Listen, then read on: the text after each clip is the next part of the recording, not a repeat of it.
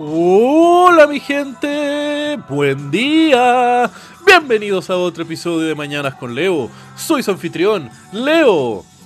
Viernes 8 de junio. Mm. Ay mi gente, hoy me desperté con la triste noticia de que falleció Anthony Bourdain, loco. Puta, gran chef, gran valor de humano, pero puta loco, ese hombre sí que estuvo viendo la vida al límite y de la forma que él quería. Posiblemente no tuvo las mejores decisiones, pero luego exploró y explotó la que es la existencia humana más allá de lo que la mayoría de nosotros ha hecho. Y encuentro que, aun cuando uno pueda estar en desacuerdo con lo que fue su estilo de vida, loco, hay que reconocer que la vida se hizo para vivirla y ese loco sí que la vivió.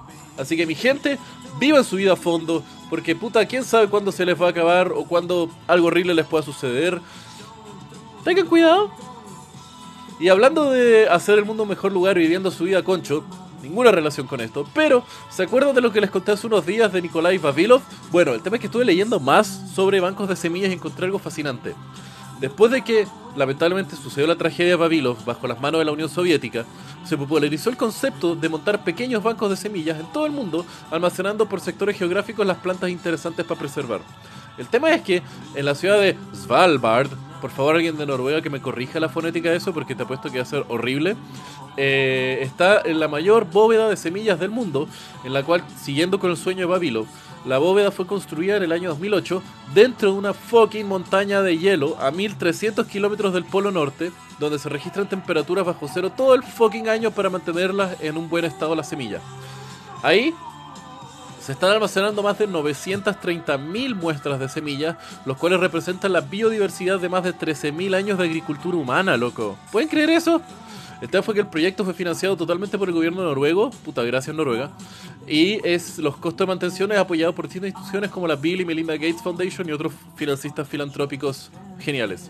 El tema es de que solamente se ha hecho un retiro de semillas del banco de Svalbard y eso se debió a que en fucking Siria, en la ciudad de Alepo, que quedó la cagada después de la guerra del conflicto armado desde el 2008 creo, 2010 no me acuerdo, y el tema fue que debió ser evacuado, perdiéndose muchas muestras de trigos resistentes a sequías, los cuales se retiraron las semillas de Svalbard, se cosecharon y después fueron eh, las semillas que salieron de esas plantas cosechadas, se llevaron para un nuevo banco de semillas que después del desastre que fue Siria, fue redistribuido entre Marruecos y Egipto, los cuales ahora almacenan gran parte de la biodiversidad de la región del norte de África y Oriente Medio. ¡Loco! ¡Amo los bancos de semillas! ¡Esto es genial! Que tengan un muy buen día. Los quiero, mi gente. Besos.